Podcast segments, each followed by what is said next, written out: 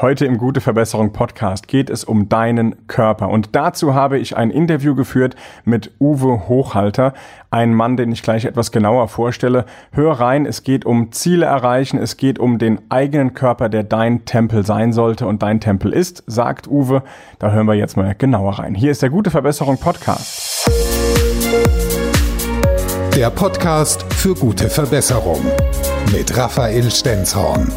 Besser werden, privat und im Business.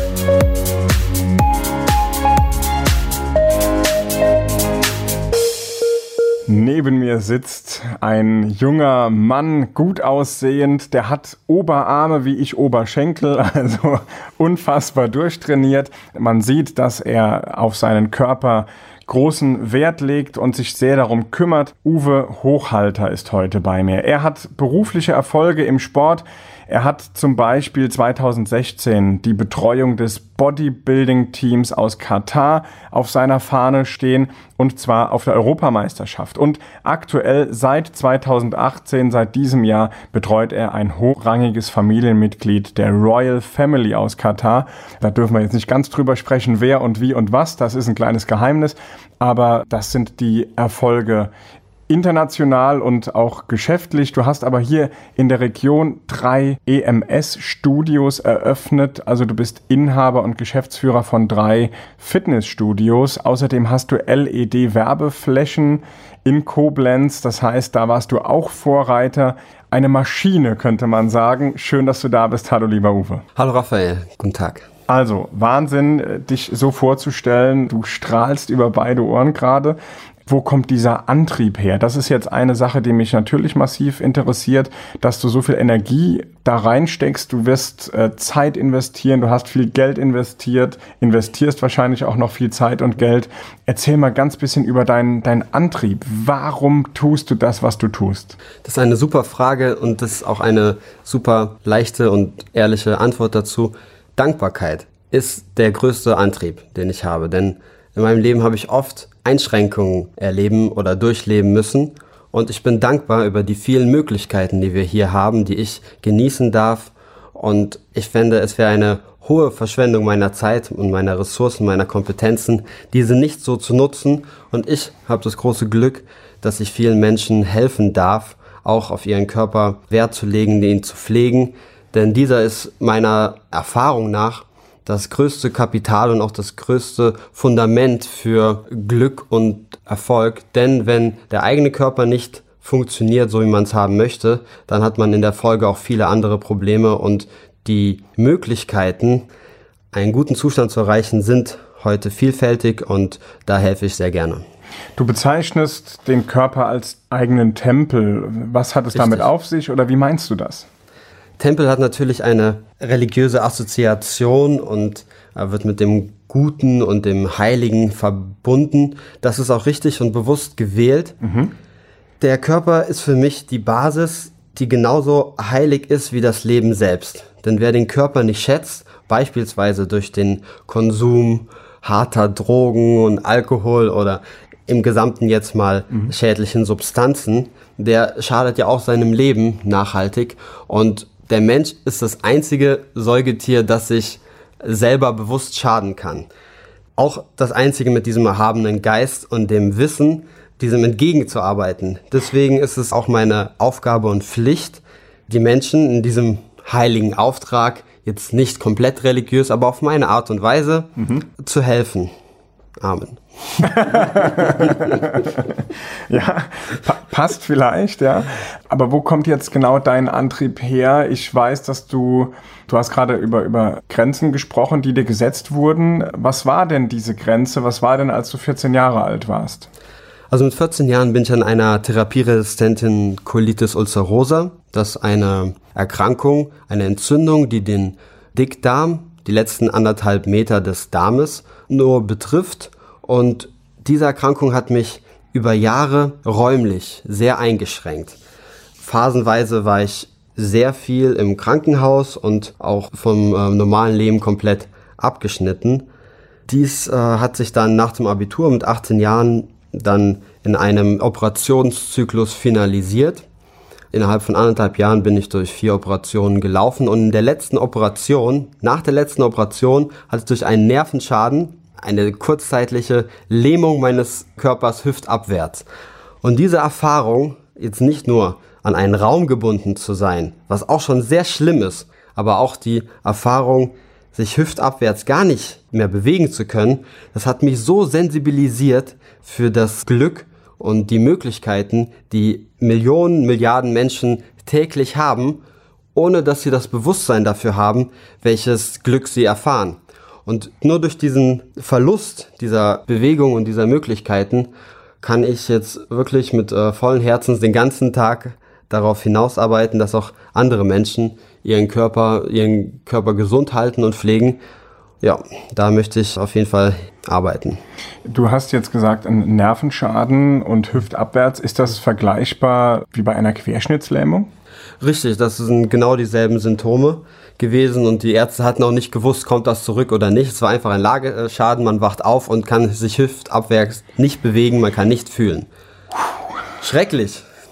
Ähm, wie lange war das? Also ich meine, wenn du in dieser Unklarheit steckst, du liegst im Krankenhaus, wirst wach und du weißt nicht, werde ich meine Beine jemals wieder spüren, werde ich jemals wieder die Beine bewegen können.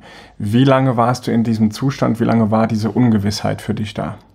Diese Ungewissheit war für drei Wochen da. Nach drei Wochen habe ich dann leicht mein Zeh bewegen können, habe noch nicht wirklich gefühlt, aber ich habe gemerkt, da kommt was zurück. Und also ja, wie im Film, oder? Wirklich wie im Film. Wie im Film. Du bist aus den Operationen raus, du bist aus dem Krankenhaus raus und wie ging es dann weiter für dich? Was hat sich dann für dich verändert? Weil das war ja eine Veränderung, die jetzt nicht oh.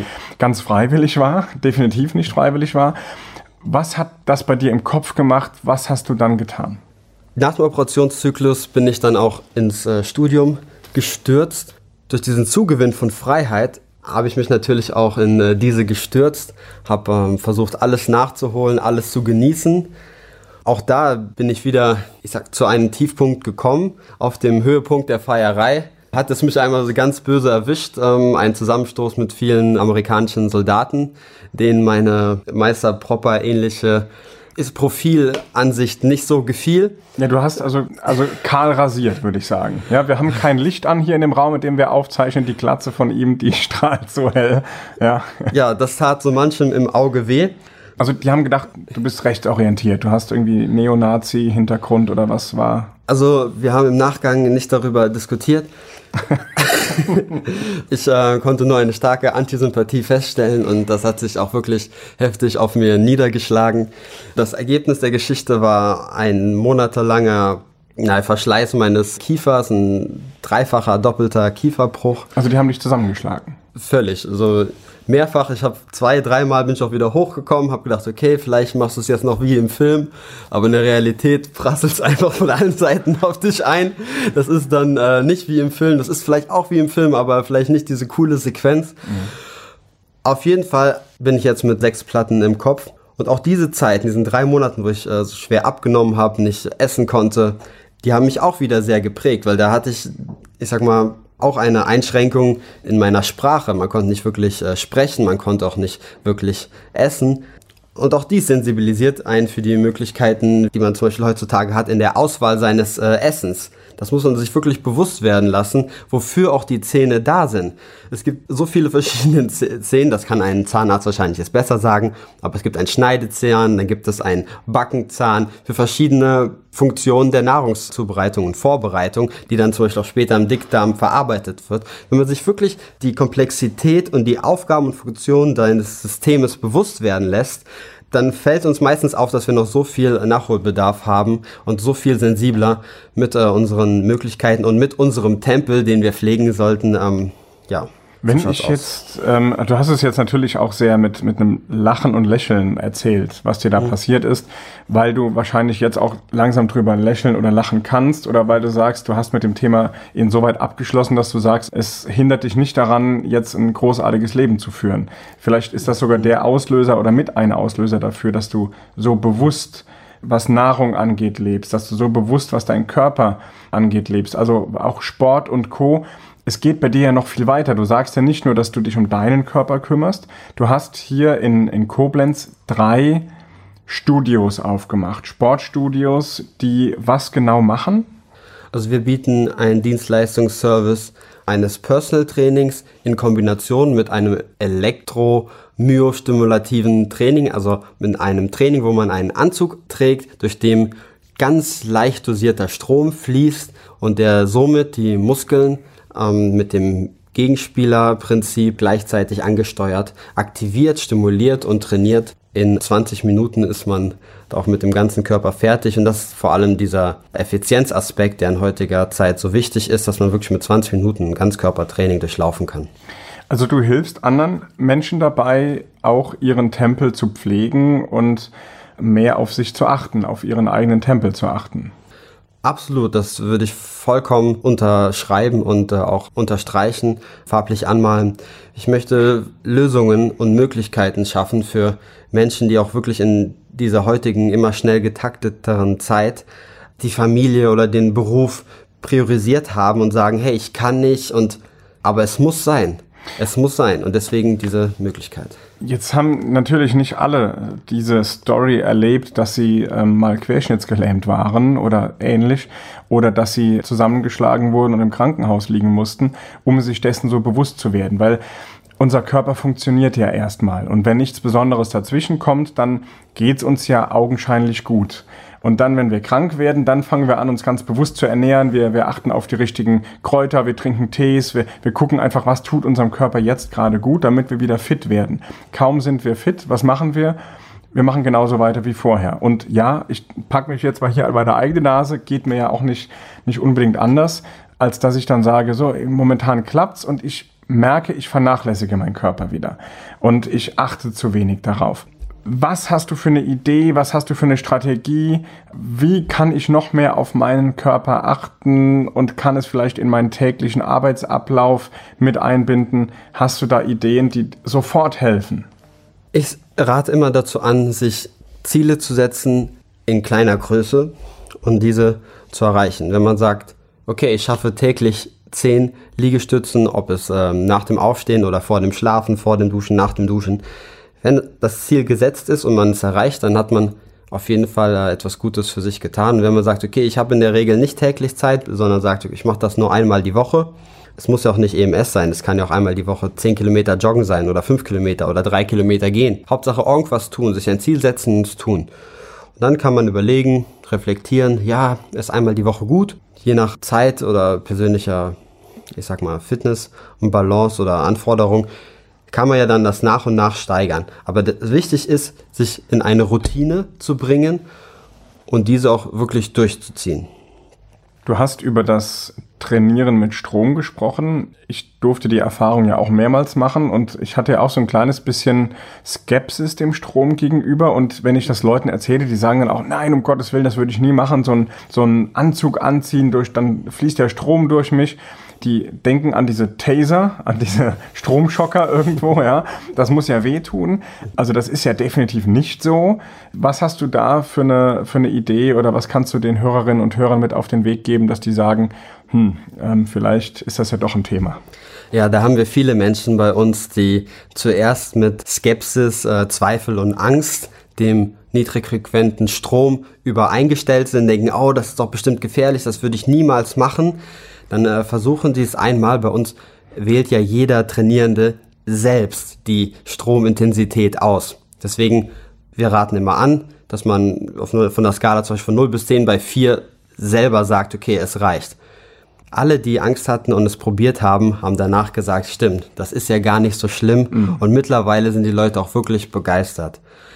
Darüber hinaus wirkt auch ziemlich oft die äh, Tatsache, dass EMS seit 1960 schon in der Medizin und der Physiotherapie eingesetzt wird. Damals in der UdSSR zum Olympiaauftakt wirklich international groß rausgebracht und seit Deutschland, äh, in Deutschland seit äh, 1990 im festen Therapiebetrieb verwendet und seit 2004 ist diese EMS-Technik schon auf dem Markt. Also es ist nicht etwas, was gestern erst erfunden wurde, sondern es wurde über viele Jahre immer wieder getestet und in vielen äh, Forschungen und Studien positiv belegt.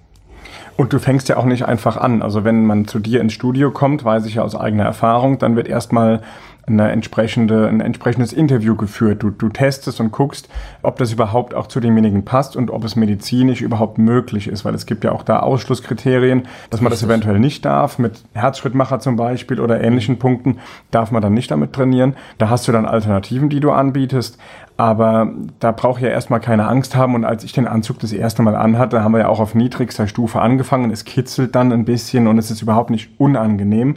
Und dann kann man das langsam steigern. Also das kann ich so bestätigen und man ist dann nachher auch völlig fertig. Also man merkt wirklich nach diesen 20 Minuten, da fühle ich mich, als hätte ich vier Stunden Sport gemacht. Also wo kommt das her? Hat das mit, dieser, mit diesem Strom zu tun oder was ist es? Richtig, es geht dabei dem Prinzip zur Folge, dass beide Gegenspielermuskeln gleichzeitig angespannt sind und somit Sauerstoff verbrauchen. Das passiert nicht nur im beispielsweise dem Bizeps und dem Trizeps, nur an einer Stelle des Körpers, sondern im gesamten Körper. Das bedeutet, dass der gesamte Körper, alle Muskeln gleichzeitig Sauerstoff verbrauchen. Deswegen kann man sich danach auch ähm, wie, als hätte man mehrere Stunden Sport gemacht, äh, fühlen.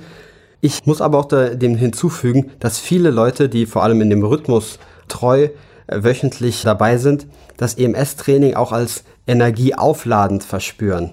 Wenn man im Rhythmus ist, in der Routine, dann kann man wirklich aus diesem Training auch Kraft ziehen. Und das ist nochmal der ich sage mal, der positive Effekt, der der Erschöpfung folgt.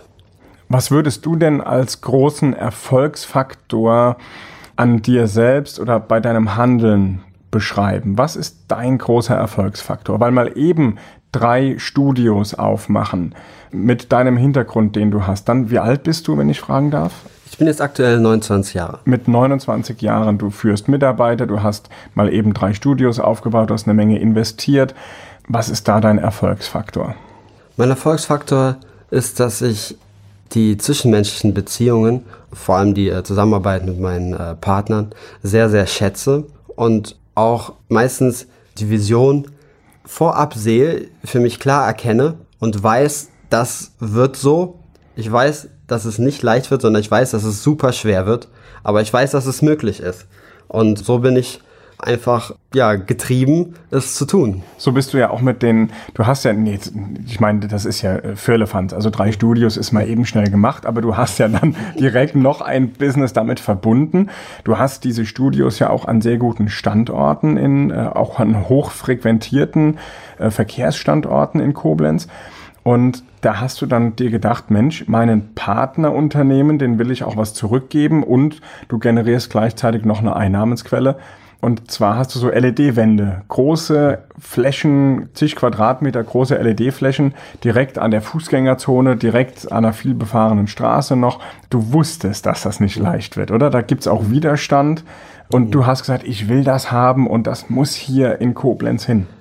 Absolut. Man soll das Licht in der Welt sein, sagt die Bibel. Hermann Scherer sagt, geh raus und zünde die Welt an. Das konnte ich direkt nicht machen, aber ich denke, mit dem Licht konnte ich schon mal helfen. Und es ist auch komplett richtig, dass die äh, Schwierigkeiten, besonders in dem ähm, Genehmigungsprozess, wirklich große Hürden sind in der heutigen äh, Gesetzeslage und Bürokratie. Wir sind dem Bauamt sehr verbunden und dankbar, dass es bei uns mittlerweile funktioniert. Aber du hast da gekämpft, du wolltest ich, das. Ich musste da kämpfen, klar, das war überhaupt nicht leicht. Ich habe allein am Friedrich-Ebert-Ring, da stehen zwei LED-Werbeflächen. Für das Mittelfenster alleine wurden sechs Bauanträge gestellt, weil die immer wieder verändert werden müssen und dann sind die natürlich in dreifacher Ausfertigung, 15 äh, Seiten, Architekt und Bilder beifügen. Also es ist eine wirkliche, wirklich, sag mal, umfangreiche Arbeit für ein Blatt Papier, was einem dann diese äh, Ausstrahlung genehmigt oder bestätigt. Das ist wirklich unglaublich. Ja, aber das muss man wirklich wollen. Da muss man auch verrückt sein, weil ein normaler Mensch wird irgendwann sagen, ja, okay, dann, dann halt nicht. So habe ich keine Lust. Ja, man muss es wirklich wollen, sonst hat man gar keine Chance in diesem, in diesem Geschäft. Also als Unternehmer, da wird man von Bürokratie und Ähnlichem auch schnell zum Unterlasser statt zum Unternehmer. Aber da hast du gesagt, nee, Freunde, mit mir nicht. Ich bin Unternehmer, ich will das und ich mache das. Ja, ich war in äh, manchen Wochen wirklich jeden zweiten Tag da und äh, ich denke, ich äh, bin auch wirklich immer freundlich zu jedem, von, von dem Mensch am Parkplatz bis zum äh, größten Chef. Diese Charaktereigenschaft, die sollte sich jeder Mensch grundsätzlich mal auf die Nase schreiben. So hatte ich aber auch öfters mal mehr Glück und so war eine Tür mehr offen als üblicherweise und wenn man das Ohr des Menschen erreicht und äh, vielleicht auch darüber das Herz, dann sind manchmal auch Spielräume drin und wenn das Recht einem irgendwo noch, ich sag mal, den Rücken stärkt, dann kann äh, mit der Willenskraft auch wirklich eine Veränderung. Und das ist meiner persönlichen Meinung, Albert Einstein folgend, das größte Zeichen für Intelligenz, wenn man auch wirklich die Veränderung erzeugt. Weil viele Menschen haben Ideen, aber nicht das Herz oder nicht den Willen oder die Kraft oder das Durchhaltevermögen es wirklich dann umzusetzen. Hast du da eine Strategie, wie du mit Veränderung umgehst? Also eine bewusste Strategie oder passiert das einfach unbewusst, weil das deine Einstellung geprägt hat? Also ich bin intuitiv äh, einfach so drauf, äh, um das zu sagen. Ich muss gestehen, dass diese Handicaps, die ich durchleide, mit den Schmerzen in meinem äh, Kopf und Kiefer, mit den Schmerzen in meinem Rücken und den Narben vom Bauch, diese mich täglich daran erinnern, weiterzumachen. Also dieser Schmerz, der mich äh, beispielsweise auch nur drei Stunden am Stück immer schlafen lässt und das seit zehn Jahren, der mich konstant immer wach hält, erinnert mich an meine Ziele und was ich auch wirklich will. Diese Freiheit, ich habe das Gefühl, es ist mein Recht und ich brauche das und ich werde auch alles tun, um das zu erreichen. Und ich möchte es dadurch erreichen, dass ich vielen Menschen helfe, dass ich wirklich der Gesellschaft, meinem Umfeld, einen Nutzen biete, der über mich hinausgeht. Du willst andere groß machen und du, du bist immer auf der Suche auch nach, nach neuen Kontakten, nach neuen Menschen, um deine Nachricht, um deine Message nach draußen zu bringen. Und deswegen danke, dass du auch diese Möglichkeit hier nutzt und direkt zugesagt hast, als ich dich nach einer Podcast-Folge gefragt habe. Du hast auch wieder was mitgebracht. Es gibt auch gleich am Ende des Podcasts dieser Folge hier gibt es natürlich noch ein Geschenk für alle. Und vielleicht gib uns doch noch so ein paar Tipps und Tricks mit auf den Weg. Thema Ernährung. Wie kann ich so eine Veränderung wirklich schaffen? Weil du hast eben gesagt, jeden Tag mal so, wenn es nur zehn Liegestützen sind, erstmal anfangen. Hilf uns dabei, gib uns Ideen mit äh, auf den Weg. Was kann ich tun, um meinem Tempel tagtäglich schon mal etwas Gutes zu tun? Und wo kann ich ansetzen? Wo sind die Punkte? Gerne gebe ich euch auf den Weg im Punkto Ernährung. Das A dieses ABCs ist, trinkt mindestens zwei Liter Wasser. Wenn ihr Probleme mit dem Gewicht habt, dann sogar drei Liter, am besten ionisiertes Wasser. Also nicht mit Kohlensäure, stilles Wasser mit einem hohen pH-Wert. Das ist schon mal die beste Basis. Ernährungstechnisch verzichtet bitte auf Zucker. Eine Mahlzeit des Tages sollte bei euch Ei sein. Ob es ein Rührei, ein Spiegelei, Völlig egal. Auch die Anzahl der Eier. Völlig egal, ob ihr zwei Eier essen möchtet, fünf, sieben oder acht. Es ist einfach gut. Aus einem Ei kommt ein komplett lebendiges Huhn. Das, also viel besser kann es doch nicht sein. Salat. Vorspeise. Versucht's einfach mal. Es muss nicht viel sein, aber versucht es. Zum Sport und der Routine. Setzt euch kleine Ziele und erreicht diese. Lernt, dass ihr die Ziele, die ihr euch setzt, erreicht und dann einen positiven Effekt davon zieht. Merkt, dass ihr stärker werdet. Kontrolliert euch und reflektiert. Findet euren Weg. Wie Raphael Stenzott sagt, find nicht einen Weg, finde deinen Weg. Sehr, sehr cool. Vielen Dank für die kleinen Tipps, die aber eine sehr große Wirkung haben. Und es ist nicht das Rad neu erfinden. Es ist nicht die Zauberformel, die auf einmal ganz neu ist. Du machst keinen Hype, sondern du fängst bei den einfachen Dingen an. Und das finde ich so großartig, dass du nicht dich wie so ein Guru nach oben stellst und sagst, das ist der eine und der einzige Weg, sondern du fängst genau mit den Basics an, mit den kleinen Schritten, mit den einfachen Dingen, die wir doch eigentlich wissen und kennen aber genau die machen nachher den Unterschied. Und das Tun macht den Unterschied. Nicht nur das Wissen, sondern das dann auch wirklich umzusetzen. Lieber Uwe, du hast uns was mitgebracht. Was können wir denn für einen Vorteil von dir bekommen? Was hast du für ein Geschenk mitgebracht?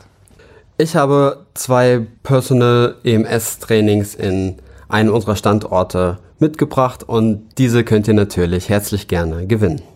Was müssen wir dafür tun? Was muss ich dafür machen, damit ich die Chance habe zu gewinnen. Also ich bin wahrscheinlich eher ausgeschlossen, ne? Ist ja klar. Teilt diesen Podcast von Raphael Stenzhorn und qualifiziert euch für die Auswahl dieser Gutscheine. Okay, und dann schickst du mir einfach eine E-Mail an podcast.raphael-stenzhorn.com ja, wenn Uwe sagt, teilen, dann ein kurzes Bild oder ähnliches, dass du das irgendwo geteilt hast und ähm, dann schickst du mir diese Mail, schickst mir dieses Bild per Mail und dann kommst du in den Lostopf und dann kann der Uwe entscheiden, ja oder nein, hopp oder top. Und dann gibt es diese Gutscheine hier in Koblenz und selbst wenn du in Hamburg lebst, in Berlin, in München, in Stuttgart, sonst wo, Uwe mal persönlich kennenzulernen, dich mit ihm eine halbe Stunde zu unterhalten während eines Probetrainings oder danach, also wahrscheinlich eher danach, weil währenddessen bleibt die Luft weg. Das ist so unfassbar wertvoll. Lernt den Uwe kennen, führt ein Gespräch mit ihm und nutzt dieses Probetraining einfach für euch, tut es für euren Körper, für euren Tempel, wie Uwe sagt. Auch wenn du dann nicht regelmäßig hier in Koblenz sein kannst, um zu trainieren, die Erfahrung mit Uwe zu machen, das ist einfach jede Fahrt wert von jedem Ort dieser Welt. Richtig. also, vielen lieben Dank an Uwe und wenn dir die Podcast-Folge gefallen hat, dann freue ich mich über eine Bewertung, gerne auf iTunes. Schreib uns doch ein, zwei Sätze vielleicht rein, das würde mich sehr freuen. Garniere das Ganze noch mit Sternen, so viele wie du vergeben magst. Und dann sagen wir ganz, ganz lieben Dank. Dankeschön an Uwe für diese großartige Podcast-Folge und weiterhin maximalen Erfolg beim Weitergeben deiner Vision. Vielen lieben Dank für die Möglichkeit, hier heute bei dir interviewt zu werden. Danke. Der gute Verbesserung Podcast mit Raphael Stenzhorn. Besser werden privat und im Business.